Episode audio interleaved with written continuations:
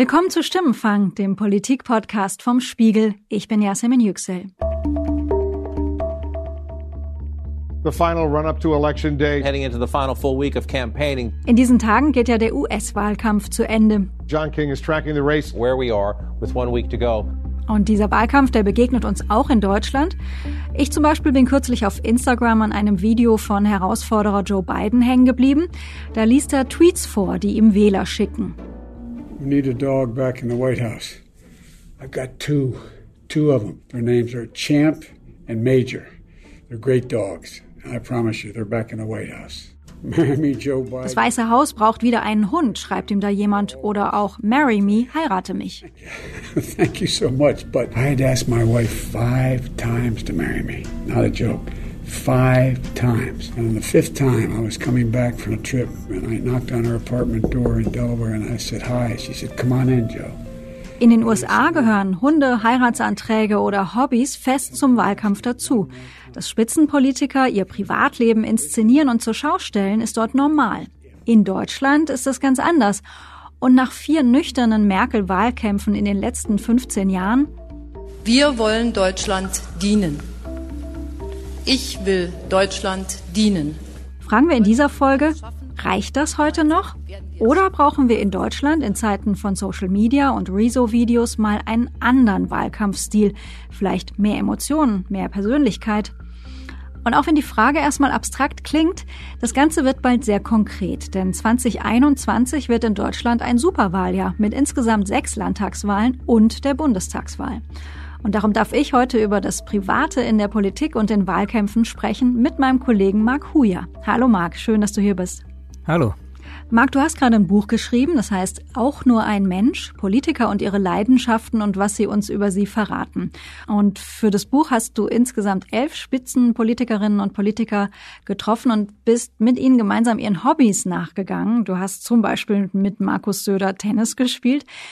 Erzähl doch mal als erstes, was für dich als Journalist eigentlich die Motivation war. Warum wolltest du versuchen, die privaten Menschen hinter diesen Politikerfassaden kennenzulernen? Wie kam es dazu?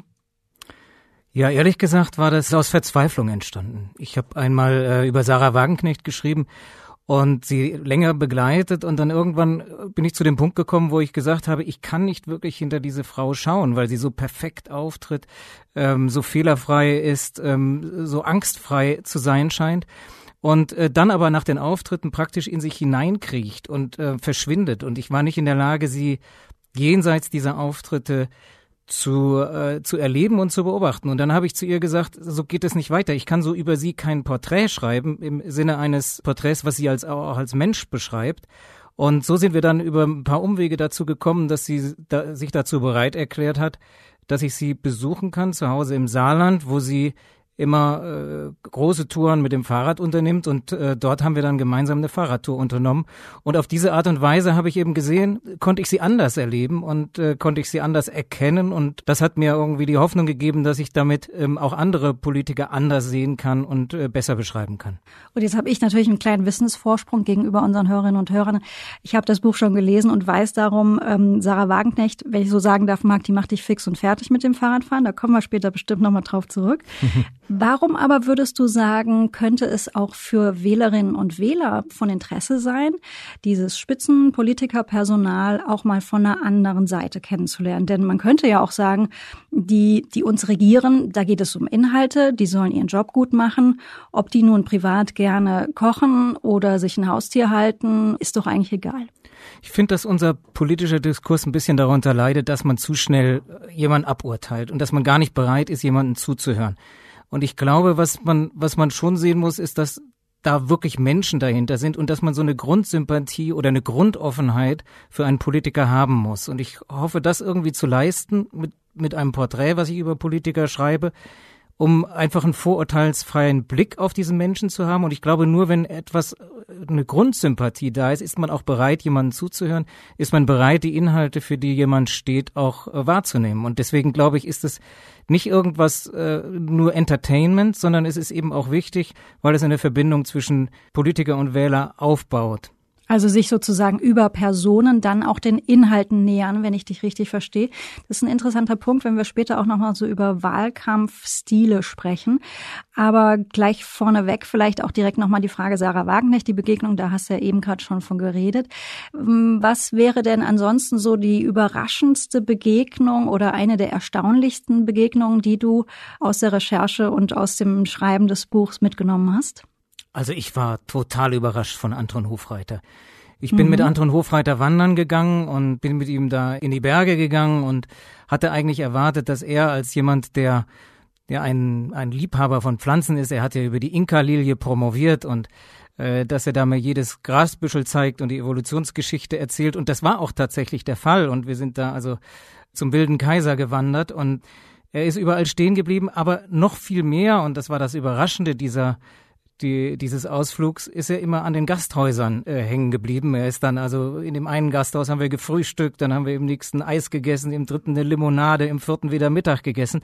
Und für mich war das äh, ganz besonders anstrengend, weil ich einen Flug zu bekommen hatte und hatte ihm das auch an gesagt, dem gleichen Tag. An dem gleichen Tag und ich habe das sehr sehr eng geplant. Da konnte er nichts dafür. Ich habe es ihm allerdings gesagt. Und wir waren dann schon beim Abgang und dann tauchte wieder ein Gasthaus auf und er meinte, das wäre auch noch immer irgendwie in der Zeit inbegriffen und er könne da auch noch mal reingehen und was Kleines essen und dann hat er was Großes gegessen. Das hat dann wahnsinnig lange gedauert. Lange Rede, kurzer Sinn, danach gab es einen Stau auf der Autobahn und ich habe diesen Flug verpasst. Aber ich habe ihn in einer komplett anderen Weise erlebt, als ich ihn tatsächlich erwartet habe. Es ist eben nicht nur dieser Nerd, der so ein bisschen ähm, außerhalb des Lebens steht, zwar sympathisch, aber eben nicht ganz so mitten im Leben, sondern eben jemand, der, der genießen kann und zwar in voller Lust und ähm, sich dann auch irgendwie in der Zeit dann möglicherweise vertut, weil da diese Verantwortung hatte er. Ich kannte mich dort nicht genau aus und wusste nicht, welche Autobahn da zu nehmen ist, dass nur eine gibt.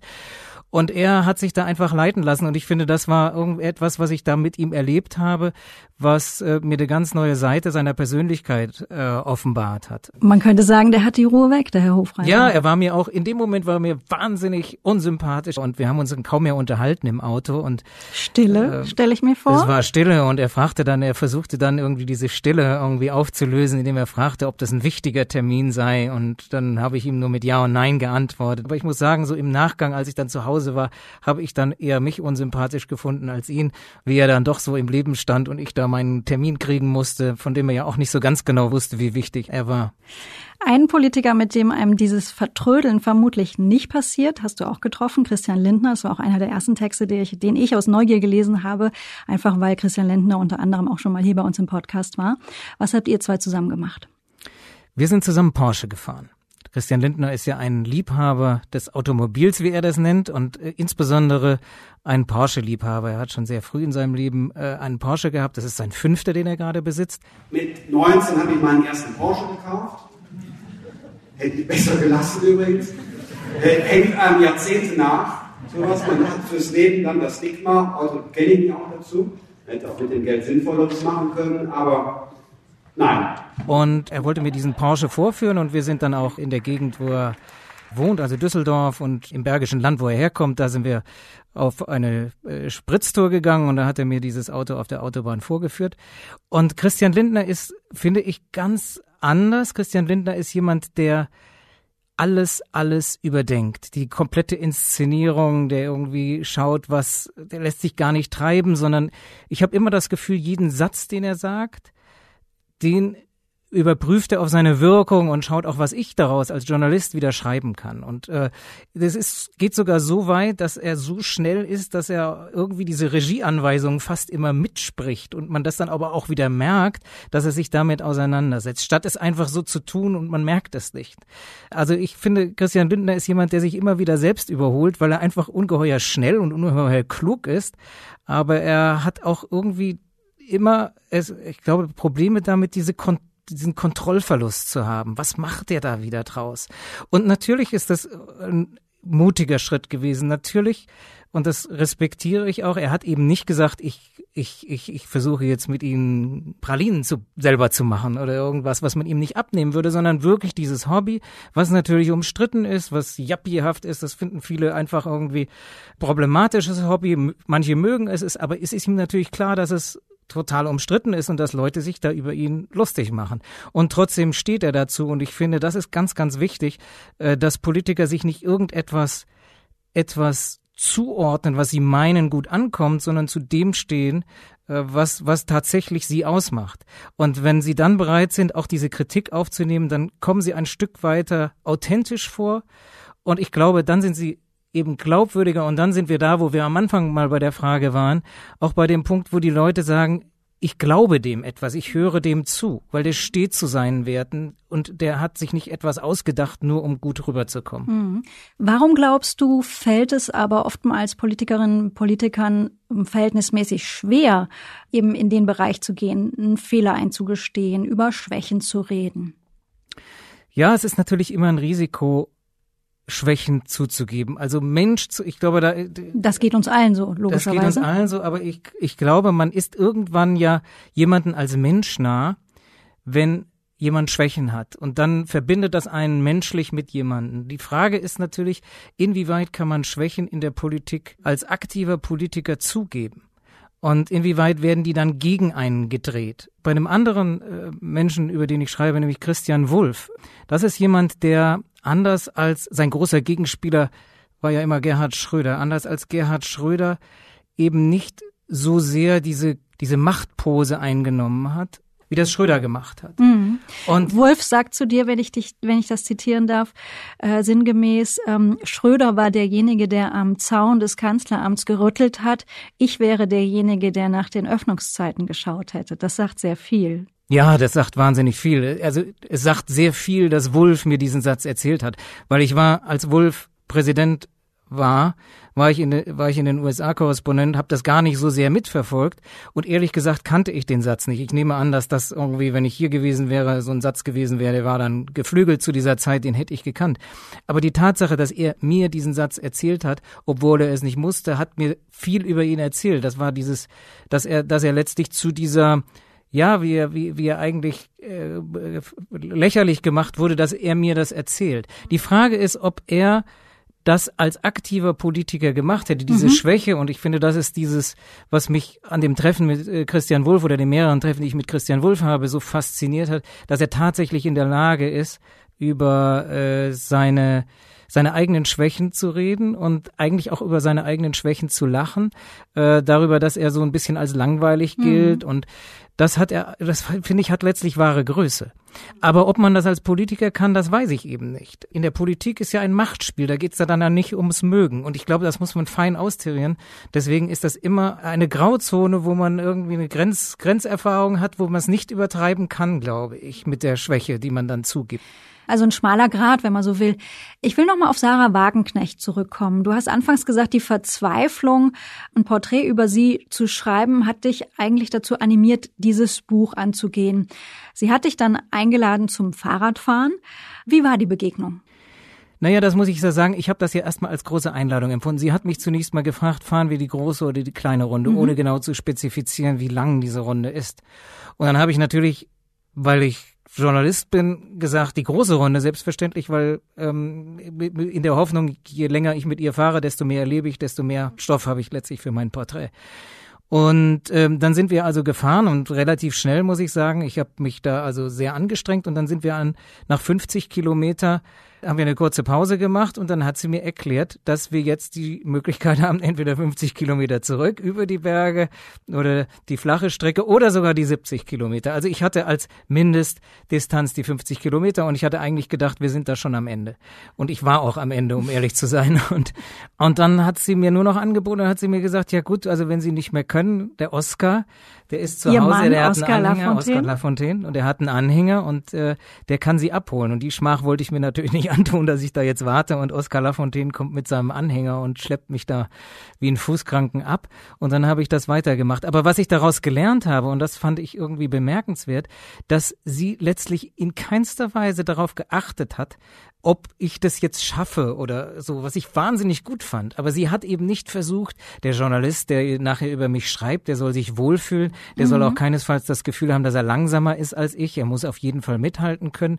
Nein, das war ihr egal. Sie hat ihr Trainingsprogramm durchgezogen und als ich da nicht mehr konnte, hat sie mir selbstverständlich angeboten, die Optionen, die ich habe, mich da irgendwie vor ihr zu schämen, dass ich das nicht mehr schaffe oder mich weiter anzustrengen. Und dann habe ich eben diese, diese Wahl getroffen, die kleinstmögliche Strecke, aber ich bin sie gefahren und es war eine wirkliche Qual, muss ich dazu sagen. Aber es hat mir viel über sie gezeigt, dass sie das eben nicht äh, versucht, so gefällt es ihnen jetzt. Also Hofreiter, als ich, äh, wo wir vorhin nochmal über Hofreiter sprachen und dieses Gespräch hatten, nachdem mir klar wurde, ich verpasse meinen Flug und Hofreiter versuchte aus mir rauszukriegen, wie wichtig denn der Termin ist, den ich da jetzt verpasse der hat dann irgendwann seine, als wir dieses Gespräch fertig haben, hat er dann seine Frau, äh, seine Freundin angerufen und hat irgendwie gesagt, du, ich bin ja jetzt im Auto und so. Und das Porträt über mich wird jetzt sicher ganz schlimm. und das hat Frau Wagenknecht überhaupt nicht mitgedacht. Das war ja auch gar nicht irgendwie ähm, das hat die auch gar nicht als Problem gesehen, sondern sie hat, glaube ich, einfach, sie hat so ein hartes Programm. Sie sagte mir zwischendurch, es ist wunderbar, dieser Termin, ich habe so viel zu tun, ich komme gar nicht zum Training und jetzt kann ich wunderbar einen Termin verbinden mit meinem Trainingsprogramm. So. Marc, wir haben eingangs ja oder ich habe eingangs ähm, über das Superwahljahr gesprochen und über Wahlkampfstile und in Deutschland gehen wir eben 2021 in ein Superwahljahr mit der Bundestagswahl und ähm, unter anderem sechs Landtagswahlen, die anstehen. Glaubst du, dass wir nach diesen nüchternen Merkel-Wahlkämpfen, die jetzt hinter uns liegen, und wir alle wissen das, ähm, einer der Höhepunkte der Merkel-Wahlkämpfe ähm, ist uns allen im Ohr geblieben. Sie sagte einmal im TV-Duell mit Per Steinbrück. Frau Bundeskanzlerin, Sie haben auch die Chance, jetzt in 90 Sekunden noch einmal das zu sagen, Liebe was Sie sagen wollten. Mitbürgerinnen und Mitbürger, wir haben die Argumente heute Abend ausgetauscht und jetzt sind Sie dran und können wählen. Sie kennen mich Tja, Sie kennen mich. Also reduzierter kann man mögliche Wähler ja eigentlich überhaupt nicht ansprechen. Marc, hältst du es denn für möglich, dass wir nun künftig andere Wahlkampfstile erleben und dass vielleicht auch das Social-Media-Zeitalter sowas auch nötig macht? Ich glaube absolut, dass das erforderlich macht. Ich glaube, Merkel wird eine Ausnahme bleiben. Ich glaube nicht, dass man Wähler, gerade in diesen Zeiten des, der sich auflösenden Milieus, wo man nicht mehr klar eine Parteizugehörigkeit hat, man wählt nicht mehr unbedingt die SPD, die Familie, die schon seit so und so vielen mhm. Jahren gewählt hat, dass einfach die Personen wichtiger werden. Und ich habe den, den jetzigen Bundespräsidenten Steinmeier mal begleitet in einer Reise ins Baltikum und da hat er einen jungen Unternehmer oder einen Kreis von jungen Unternehmern getroffen und er sagte so ein 20-Jähriger zu ihm, also wir haben hier einen Politiker, der hat einen Hund, den mag ich und weil ich den Hund mag, mag ich den Politiker. Und weil ich den Politiker mag, höre ich ihm zu. Und ich glaube schon, dass auch in dieser also bei diesen sich auflösenden Milieus und bei den komplexer werdenden Themen und es überschneidet sich ja und es ist alles nicht so äh, nicht mehr so ganz genau fassbar, dass man zunächst mal viel stärker als früher in der Person Anker findet. Und deswegen glaube ich, gibt es eine Notwendigkeit auch von Politikern, sich als Menschen zu präsentieren. Und damit meine ich nicht pures Entertainment, nicht irgendwas zu erfinden, ähm, weil das geht dann auch, das wird dann nicht als authentisch wahrgenommen, sondern tatsächlich sich zu öffnen als Person, Schwächen zuzugeben, damit die Leute irgendwie viel stärker dann auch gewonnen werden für den politischen Diskurs. Es geht ja darum, die Leute hineinzuziehen in den Diskurs. Es geht nicht darum, jetzt nicht mehr inhaltlich zu diskutieren, aber alleine mit dem nackten Argument wird man, glaube ich, die Leute nicht mehr erreichen. Das heißt, wenn ich dich richtig verstehe, könnte nach deiner Auffassung ähm, die politische Auseinandersetzung, die Demokratie hierzulande davon durchaus auch profitieren, wenn da mehr Persönliches, und ich sage jetzt auch nochmal bewusst Persönliches, nicht die plumpe Home Story, schaut mal so, sieht das Wohnzimmer von Politiker, Politikerin XY aus, da Einzug hält. Marc, du hast ja als Journalist auch mehrere Jahre aus den USA berichtet. Unter anderem auch darum bist du für unser Thema heute so ein toller Gesprächspartner, weil du in den USA natürlich auch eine andere Art Wahlkampf, eine andere Art Politik zu inszenieren kennengelernt hast. I started this campaign saying we're in the battle for the soul of the nation. I believe that even more deeply. Drain the swamp, and that's what we're doing. Now, when I said it, it sounded very easy and it was going to happen real fast. I didn't know the swamp was this dirty and this deep. I didn't know about the swamp creatures being as bad as they are. They're bad. And this is our opportunity to leave the dark, angry politics of the past four years behind us, to choose hope over fear. Give us four more years, go out and vote the most important election of a lifetime. It is time to unite the country, to come together as a nation. But I can't do it without you. So I'm asking for your vote. Wie würdest du denn die verschiedenen Politikstile, auch die Wahlkampfstile in Deutschland und in den USA beschreiben? Was unterscheidet die? Ich glaube, die große Unterscheidung ist einfach, dass Inszenierung hierzulande als was Unechtes, Unehrliches gilt. Und in den USA einfach dazugehört zu einer guten politischen Performance. Mhm. Und ich finde, das ist auch gerechtfertigt. Ich, ähm, ich, ich, ich verstehe nicht, warum man sich nicht in Anführungsstrichen inszenieren darf. Und damit meine ich nicht, dass man sich irgendwas erfindet, sondern dass man eine Charaktereigenschaft, irgendetwas oder auch, auch, auch das, was man sagen möchte, irgendwie untermauert. Ich finde auch Weihrauch und Orgelmusik in der Kirche nicht schlimm. Ich finde, es macht einfach das angenehmer und äh, auf diese Art und Weise schafft man es, Leute und Wähler in diesen politischen Diskurs hineinzuziehen. In den USA ist es ja viel größer ein Thema, dass Leute sich nicht an der Wahl beteiligen. Die Wahlbeteiligung liegen ja viel, viel niedriger als in Deutschland, wo man ja immer so oder so zur Wahl geht, ob man jetzt zufrieden insgesamt ist oder nicht. Aber in den USA werden ja Wahlen dadurch entschieden, dass Leute einfach überhaupt nicht zur Wahl gehen. Deswegen ist es ungeheuer wichtig, äh, die Leute überhaupt zu gewinnen, hineinzuziehen, dass die sich das überhaupt mal angucken. Und äh, da kann man natürlich das nicht nur mit Unsympathen machen und mit langweiliger, äh, mit, ne, mit einer langweiligen Vorstellung, sondern man muss auch irgendwie den Leuten irgendwie was geben. Und dann passiert aber natürlich, und was in den USA der Fall ist, glaube ich, dass da eine Übertreibung stattfindet und dass das ins Entertainment abdriftet und dass dann Sachen erfunden werden. Also wie, wie beispielsweise die Clintons. Die Clintons sind immer nach Martha's Vineyard in Urlaub gefahren und dann haben sie irgendwann eine Umfrage gemacht, äh, dass es besser ankommt, wenn sie nach Colorado fahren und dann sind sie nach Colorado gefahren. Und ich finde, diese Clintons haben dann einfach in einer Weise das übertrieben indem sie dann Umfragen genommen haben, um sich selber dann äh, entsprechend zu verhalten. Das ist halt, ich finde, der entscheidende Unterschied.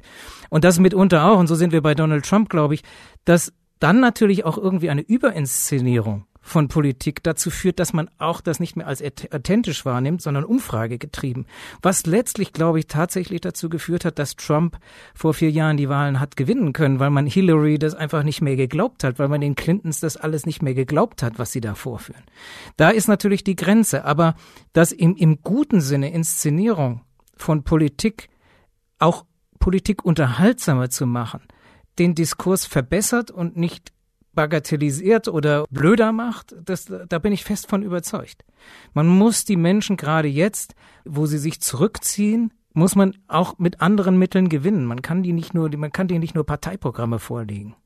Marc, nun gab es einen Politiker in der jüngeren Vergangenheit in Deutschland. Ich bin der Sohn einfacher Leute. Den letzten SPD-Kanzlerkandidaten Martin Schulz, der ja auf eine Art genau das gemacht hat. Meine Mutter war Hausfrau, mein Vater war Polizist. Ich war ein begeisterter Fußballspieler und deshalb lieber auf dem Sportplatz als auf der Schulbank. Ein Politiker, der über seine persönlichen Schwächen, die in seiner Biografie liegen, er war Alkoholiker, hat nicht unbedingt diesen geraden Lebenslauf. Als junger Mann sind meine Fußballträume zerplatzt und ich habe in dieser Zeit die Orientierung verloren. Ich weiß, was es bedeutet, wenn man vom Weg abkommt. Und wenn ich mal das Messer an der, zumindest an der Begeisterung, die es zumindest anfangs in seinem Wahlkampf in der Bevölkerung gab, du erinnerst dich, man hat vom Martin Schulz-Effekt gesprochen, ähm, dann kam das ja durchaus an. Es hat ihm nicht zum Sieg äh, dann am Ende bei der Bundestagswahl verholfen. Wo ging dann bei seinem Weg was schief?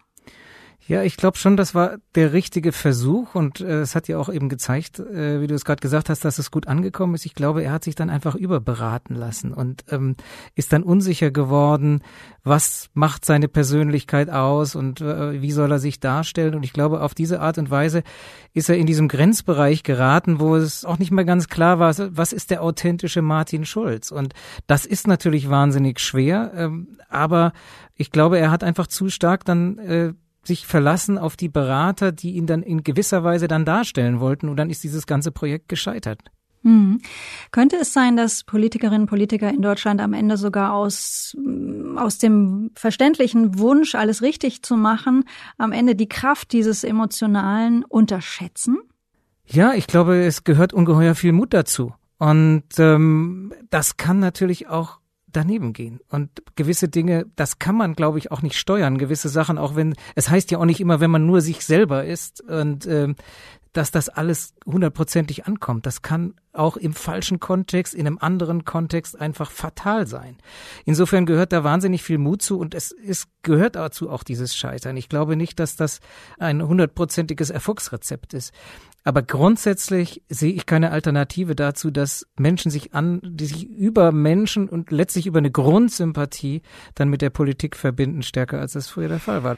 Das heißt, Marc, wenn ich es jetzt ähm, nochmal zusammenfassen würde, du plädierst für eine andere Art, für eine neue Art, politischen Wahlkampf zu machen in Deutschland mit mehr Persönlichkeit, mehr Emotionen, was nicht heißen soll, dass ähm, Auseinandersetzungen irgendwie inhaltlich verflachen müssen oder ins Seichte abdriften. Wenn wir jetzt zum Schluss in die Zukunft schauen und auf den Bundestagswahlkampf, der vor uns liegt, da ist auf der einen Seite Olaf Scholz als Kanzlerkandidat der SPD gesetzt, auf der anderen Seite könnten das ähm, Kandidaten sein wie Armin Laschet von der CDU, Friedrich Merz oder Norbert Röttgen. Vor dem Hintergrund unseres Themas heute, welches du wäre denn dein Favorit? Naja, Scholz ist ja gesetzt und Scholz kämpft, glaube ich, damit genau mit dieser Frage, ehrlich gesagt, glaube ich, wenn, ich, wenn man das richtig hört. Ähm, wie weit kann er sich als Mensch äh, darstellen? Wie weit ist er bereit, sich als Mensch darzustellen? Ich würde mich ehrlich gesagt am meisten auf das Duo Merz-Scholz freuen. Warum? Und zwar, weil ich glaube, dass Merz und ich rede jetzt nicht politisch inhaltlich, sondern ich rede mhm. jetzt sozusagen von diesen, ich glaube, dass Merz recht unverstellt der ist, der er ist, mit allen Problemen, die das hat. Ich möchte CDU-Vorsitzender werden, weil ich den Prozess von Aufbruch und Erneuerung fortsetzen möchte, weil ich Zusammenhalt und den Teamgedanken in dieser Partei stärken möchte und weil ich vor allen Dingen dafür sorgen möchte, dass wieder bis zu 40 Prozent der Wählerinnen und Wähler die große Volkspartei CDU wählen, dass wir attraktiv sind. Also er ist anders als, ja, Söder ist der perfekteste Inszenierer. Es ist eine riesiges, riesige Inszenierung. Man möchte bei Söder fast sagen Entertainment. Also das geht ins Entertainment hinein. Aber Merz ist ein ganz sperriger Charakter, der irgendwie auch so ein bisschen aus der Zeit gefallen wirkt, aber in keinster Weise angepasst ist. Und wenn mir jemand von den genannten, von dir genannten, wenn ich da überlege, dann ist das für mich derjenige, der am authentischsten ist. Das heißt doch lange nicht, dass ich den am liebsten mag, aber am authentischsten ist er definitiv. Marc, ich kann an der Stelle einfach jetzt erstmal nur sagen, vielen, vielen Dank für das Gespräch. Und ich darf heute auch noch einen Veranstaltungstipp loswerden, denn für die Podcast-Hörerinnen und Hörer, die uns in Berlin hören und am Sonntag, den 1. November, noch nichts zu tun haben, du wirst sprechen im Deutschen Theater, vormittags um 11 Uhr, wenn ich richtig geschaut habe, mit den beiden Protagonisten aus deinem Buch, nämlich Katrin Göring-Eckardt und Christian Wulff. Außerdem wird der Schauspieler Ulrich Mattes dabei sein und auch Passagen aus seinem Buch lesen. Die Veranstaltung wird logischerweise auch unter Corona-Hygieneregeln stattfinden. Also 11 Uhr im Deutschen Theater. Wer sich ähm, für das Buch von Marc Huja interessiert, auch nur ein Mensch, das wäre eine Idee. Vielen Dank, Marc, und bis bald. Vielen Dank. Außerdem habe ich heute zum Schluss noch eine Frage an Sie, unsere Hörerinnen und Hörer, denn gerade wird ein nächster Shutdown in Deutschland aufgrund der hohen und weiter steigenden Corona-Zahlen ja immer realistischer.